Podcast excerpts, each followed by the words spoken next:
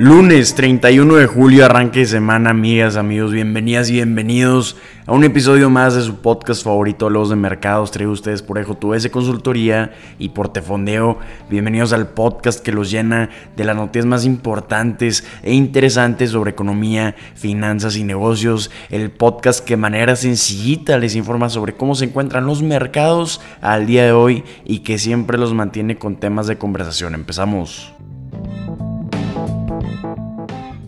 Empezamos hablando de cómo amanecieron los mercados el día de hoy. Tenemos mercados y movimientos, pero con un tono optimista. Tenemos al Dow Jones antes de la apertura del mercado subiendo un punto o 0.00%. El S&P 500 está arriba un 0.04% y el Nasdaq incrementando un 0.03%. ¿Qué tenemos esta semana en los mercados? Tenemos más resultados trimestrales y datos de empleo de Estados Unidos, otro indicador inflacionario importante para la Reserva Federal. Hasta lo que va del mes, el SP 500 ha incrementado un 3% en julio. Va a ser su quinto mes consecutivo de crecimiento por primera vez desde su racha de 7 meses que terminó en agosto de 2021. El Nasdaq no se queda atrás, ha estado incrementando un 3.8% durante julio. También en su quinto mes consecutivo optimista. Y el Dow Jones ya está agregando a esta lista de índices positivos pues en julio ha incrementado un 3.1%. La semana pasada llegó a una de sus rachas más largas desde 1987 con 13 días consecutivos pintados de verde. ¿Por qué está ocurriendo esto? Porque ya no solo están los inversionistas centrados en las inversiones de tecnología, centrados en las empresas de gran capitalización de mercado, ahora está generalizando la participación de las demás empresas,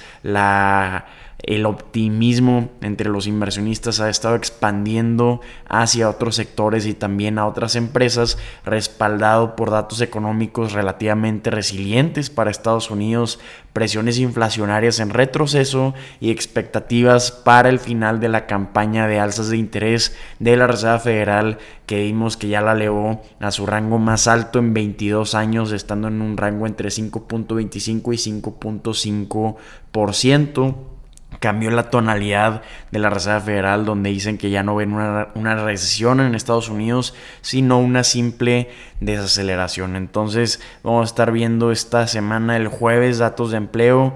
Se espera que Estados Unidos agregue 200 mil empleos en julio, que es una ligera disminución en comparación con los 209 mil que se habían agregado un mes antes. Hasta el momento de los resultados trimestrales de las 500 empresas que tienen el S&P 500 han reportado 254 y el 78.7% ha estado superando las estimaciones de los analistas desde 1994 el 66% de las empresas supera las estimaciones, entonces podemos ver que es un fuerte trimestre en el que estaban bajas las estimaciones y las empresas están superando los resultados que tenían estimado los analistas. Esta semana tenemos resultados de Apple y Amazon el día jueves 3 de julio. También presenta Moderna el 3 de julio resultados.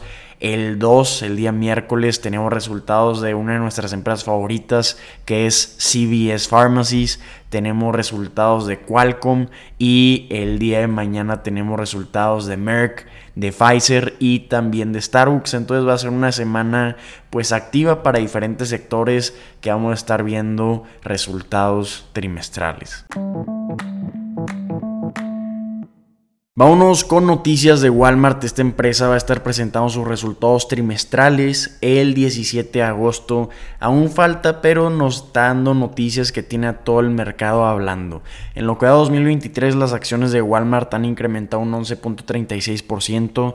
Se encuentra en máximo históricos. La evaluación de esta empresa 430.610 millones de dólares, valuada 38 veces sus utilidades. Desde su punto más bajo de mediados de 2023 2022 la empresa ha incrementado su evaluación un 30% viendo el comportamiento de sus acciones. Y lo que tiene el mercado hablando sobre Walmart el día de hoy es que Walmart le compró a Tiger Global, un fondo de inversión de Nueva York, por 1.400 millones de dólares la participación en la startup Flipkart, que en 2018 Walmart había adquirido por 16 mil millones de dólares el 77% de esta empresa de Flipkart, que hasta la fecha ha sido su adquisición más grande. Hasta los últimos reportes tiene una participación Walmart de 75% esta empresa y con esta adquisición de 1.400 millones de dólares en las acciones de esta empresa privada, no sabemos en cuánto se encuentra su participación,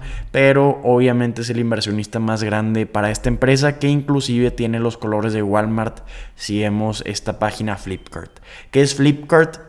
Es una empresa de comercio electrónico de India. Venden absolutamente todo. Puedes adquirir vuelos electrónicos, eh, vehículos de como motocicletas, también cosas del supermercado, medicamentos, recetas. Entonces es una página muy interesante y vemos que con esta adquisición de 1.400 millones de dólares están valuando a la empresa a 35 mil millones de dólares que si lo comparamos con una venta de acciones que habían llevado a cabo en 2021 las colocan un 7% abajo cuando estaban valuando la empresa en 38 mil millones de dólares para vender acciones a SoftBank más a Walmart y a otros inversionistas.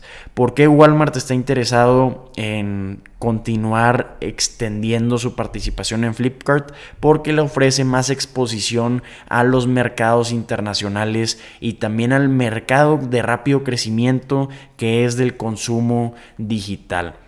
Es interesantísimo ver que esta empresa privada es la más grande de comercio electrónico de India, de las más grandes. Empezó en 2007 y actualmente tiene una base de consumidores de 450 millones. Ofrecen más de 150 millones de productos con más de 80 categorías. Como comentamos, venden de todo, desde medicamentos hasta vuelos, hasta motocicletas y todo tipo de electrónicos.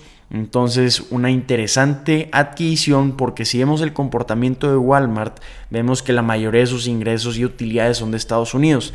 Ha estado reduciendo su participación en operaciones internacionales, vendió la mayoría de su participación en una empresa de Reino Unido, Asda, también ha reducido sus operaciones en Brasil, Japón y Argentina, pero al parecer está interesado en extender su operación en India con esta extensión de su participación en la empresa Flipkart. Hablando del fondo de inversión al que le está adquiriendo esta participación es Tiger Global y vemos que esta empresa ha invertido en esta empresa en 2009 ha invertido casi 1.200 millones de dólares en Flipkart entre 2010 y 2015 y dice que ha generado más de 3.500 millones de dólares en ganancias con esta inversión de acuerdo a una carta a inversionistas reflejando la gran estrategia que tuvo Tiger Global con esta startup. Entonces interesantísimas noticias. Vámonos con noticias de México, del superpeso mexicano, la moneda que tiene a todo el mundo observándola y que a pesar de todos los pronósticos, señales y estimaciones de que el peso mexicano pudiera estar sobrevaluado, parece ser que los operadores de divisas están ignorando estos llamados de sobrevaloración porque si vemos el comportamiento de la semana pasada, el peso se, se fortaleció aún más, un 1% para cerrar en 16.70 por dólar la semana, liderando inicialmente las ganancias entre las principales monedas del planeta. Sin embargo, parece ser que no puede bajar del piso de 16.70 el peso por dólar debido a un movimiento que estamos viendo también en el al alza en el dólar estadounidense impulsado por un salto en los rendimientos del tesoro. ¿Cómo llegamos a que el peso mexicano esté en 16.70? Pues México ya superó a China como el segundo socio comercial más grande de Estados Unidos justo detrás de Canadá. Ahorita lo que podría estar representando un riesgo para estas apreciaciones del peso sería una posible recesión para el país que pudiera descarrilar las ganancias de la moneda mexicana que han sido impresionantes y que todos los mercados financieros le han apodado al peso, al peso mexicano el superpeso.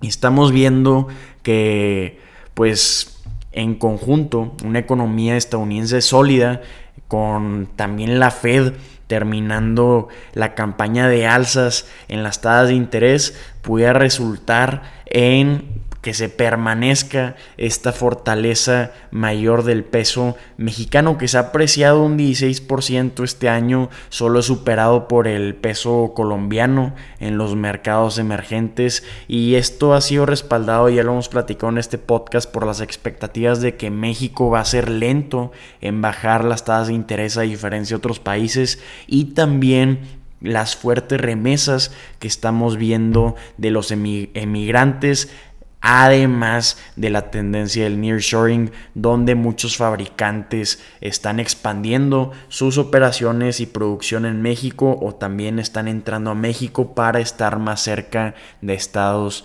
Unidos. Sin embargo, estamos viendo algunas advertencias de que se descarrilen las ganancias del peso mexicano en los próximos meses si es que viéramos una recesión para Estados Unidos. Estamos viendo que hay menos volatilidad en el peso mexicano, estamos en un nuevo capítulo, entonces los inversionistas probablemente necesiten deshacerse de sus estimaciones anticuadas de que la moneda siempre va a ser el blanco de los especuladores cuando el sentimiento de riesgo se esté agriando. Entonces vamos a ver qué nos trae este cierre 2023 para el peso mexicano, pero hasta ahorita la tendencia es que no se deja apreciar. En el último mes se ha apreciado un 0.42% y como comentamos en un año 2023 un 16% y en el periodo de 12 meses se ha apreciado un 18% sorprendentemente. Amigas, amigos, estas son las noticias que tienen que saber el día de hoy. Espero que la información compartida les haya resultado de gran utilidad. Si así lo fue, los invito a compartir este contenido en sus redes sociales, a ponerle una calificación honesta en este podcast en la plataforma donde nos estén escuchando. Lo apreciamos muchísimo. Si tienen cualquier duda, comentario, retroalimentación, mándenos un mensaje a nuestras redes sociales. Nos encanta platicar y ánimo. Nos vemos mañana.